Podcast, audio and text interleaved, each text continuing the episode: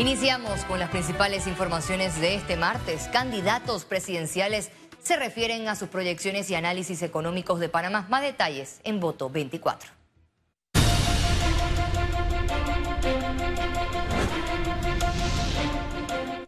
Siete de ocho candidatos presidenciales presentaron sus propuestas en el foro económico organizado por la corporación La Prensa.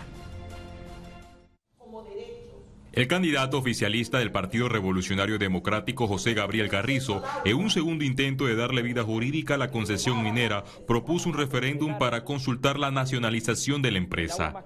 Eh, no he dicho que se va a revivir y lo que he, planteado y he manifestado es el hecho de, eh, obviamente, respetar el fallo de la Corte que determinó que el contrato era inconstitucional eh, y escuchar a la población, escuchar a la población qué se hace, por ejemplo, con esa inversión de 10 mil millones de dólares que está en el área el candidato de la libre postulación y del partido País, Melitón Arrocha, cuestionó el manejo que este gobierno le dio a los recursos del Estado. Este mismo planteamiento vino de la mano del candidato presidencial del partido Otro Camino, Ricardo Lombana, quien lanzó fuertes dardos contra la cúpula del PRD. Pero si regresamos al tema del IFARU, en donde hemos estado viendo una fiesta de lo que yo no puedo denominar de ninguna otra forma que actos de corrupción, en donde vemos todos los días un escándalo nuevo yo advertí entonces que quien, eh, quien eh, hacía campaña con delincuentes eh, en ese momento gobernaría con delincuentes mañana. Y el tiempo nos dio la razón. Hoy Benicio Robinson controla el país, controla el presupuesto general del Estado, controla miles de millones de dólares, está envuelto en muchísimos escándalos de corrupción. Rómulo Rux, candidato de la alianza de los partidos Cambio Democrático y Panameñista, manifestó que una de las principales tareas será devolverle la confianza a los inversionistas y a la población. Eso requiere de que haya certeza del castigo, de que haya transparencia, de que nosotros recortemos los gastos del Estado, de que acabemos con ese presupuesto absurdo de la Asamblea Nacional que acabemos con mecanismos como la descentralización paralela. El exmandatario y candidato presidencial del Partido Popular, Martín Torrijos, prometió cambios. A mí me están apoyando distintas corrientes del sector político y empresarial del país. En esta elección me siento que vengo realmente sin ninguna atadura a nada. No estoy aquí para dejar el país igual que como está. Las candidatas de la libre postulación Maribel Gordón y Zulay Rodríguez dieron a conocer qué medidas adoptarán para una recuperación económica. Aquí se quiere imponer modelos privatizadores. Aquí se quebró la seguridad social.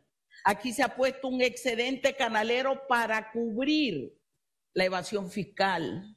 Requerimos un nuevo modelo, un modelo de economía para la vida. Hay que abrir los mercados si nosotros no abrimos los mercados, no tenemos una sana competencia, entonces no vamos a generar empleo.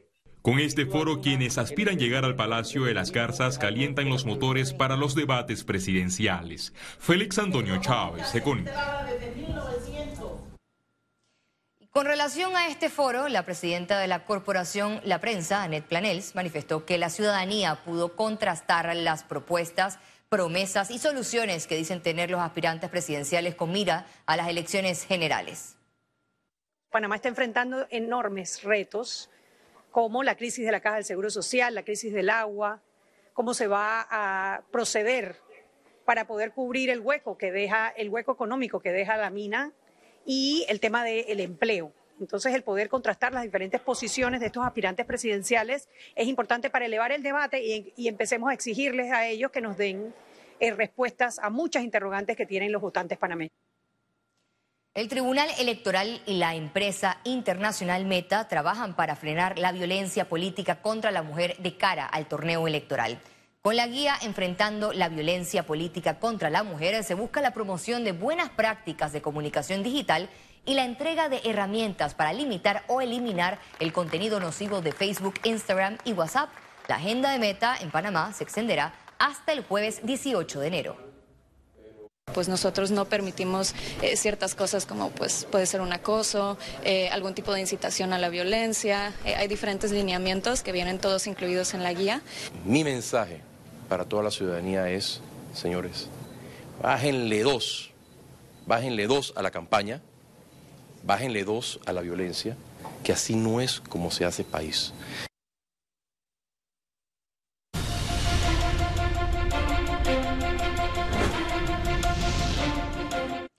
La Autoridad Nacional de los Servicios Públicos confirmó este martes el aumento en la tarifa eléctrica. A continuación los detalles. El primer semestre de este 2024 registrará un incremento en la tarifa eléctrica para el 26% de los clientes en Panamá. Así lo confirmó ACEP en conferencia de prensa. Todos los clientes de la empresa Edemet y de Dechi no tienen variación en esta en esta tarifa eléctrica de los próximos seis meses. Y eso creo que se dijo desde el primer momento cuando se habló que el 74% de los clientes no está impactado. Eso significa que las provincias de Panamá Oeste, eh, Coclé, Herrera, Veraguas, Los Santos, Chiriquí y Bocas del Toro no tienen variación en el precio de la tarifa eléctrica Señalan que viviendas que sobrepasan el consumo de 300 kilovatios podrían recibir un aumento de 2% y los comercios de hasta 15%.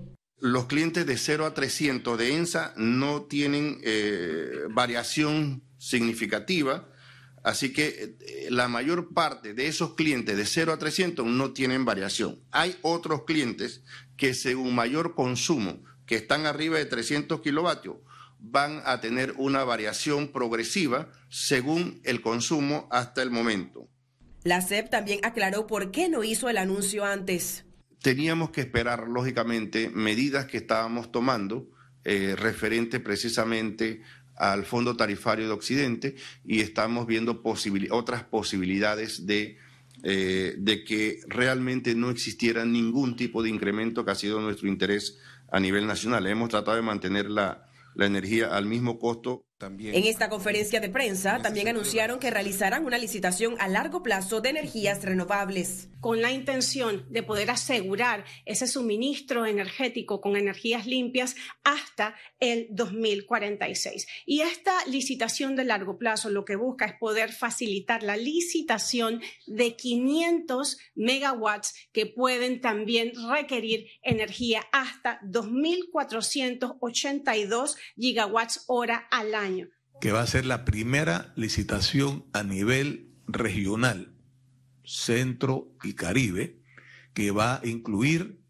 almacenamiento de energía. Esta licitación logra, va a lograr normalizar la tarifa a largo plazo con tendencia a la baja. ETES informó que publicará el pliego de esta licitación el próximo 23 de febrero y el acto de recepción de ofertas será el 27 de junio de este 2024. Ciara Morris, Econews. La apertura total de la Ciudad de la Salud está programada para este miércoles 17 de enero, así lo informó la Caja de Seguro Social tras varios meses de construcción y acondicionamiento de la obra que beneficiará a miles de panameños en áreas especializadas. La Ciudad de la Salud cuenta con 1.368 camas, de las cuales 256 son para cuidados intensivos. Alberga hospitales especializados, incluyendo el pediátrico de alta complejidad, quirúrgico de alta complejidad, clínico de alta complejidad y descancerología. Economía. La Cámara Minera de Panamá reaccionó al anuncio de Cobre Panamá de que mantienen 132 mil toneladas de concentrado de cobre almacenado desde el fallo de inconstitucionalidad de la Corte Suprema de Justicia. El gremio considera que el dinero que resulte de ese concentrado sirve para ejecutar el plan de preservación de la mina. De todo ese dinero que está ahí, sea de la empresa o sea del Estado, eh, va a tener que ser utilizado en el cuidado y mantenimiento, el pago de los proveedores pendientes que haya y el tema de eh, eh, la auditoría que hay que hacer. Entonces, lo que, lo que, lo que dice el ministro es, es cierto, pero indudablemente hay que remitirse a lo que dice el código. El mineral le pertenece al que lo procesó, al que en su momento tuvo la concesión.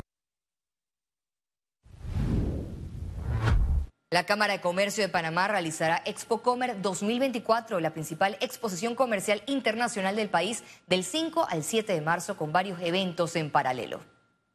Este año, eh, nuestro evento Expo Comer, que a la par se está dando con Expo Logística y con Expo Turismo, se va a dar en el Panama Convention Center y el día de hoy hemos eh, tenido otro lanzamiento de la mano con Marketing Trends para el, evento CMO Summit que se va a dar igualmente en el marco de Expo Comer el 6 de marzo. Los invitamos a participar porque es un, evento de alto impacto en el mercadeo eh, a nivel latinoamericano. Va a contar con más de 10 conferencistas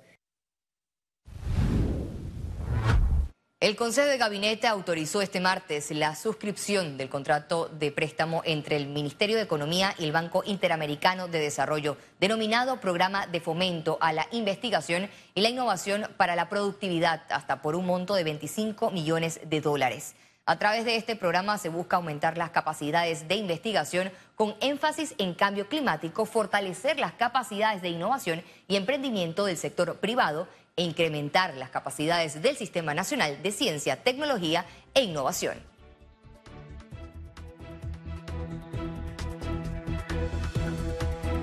Al regreso, internacionales.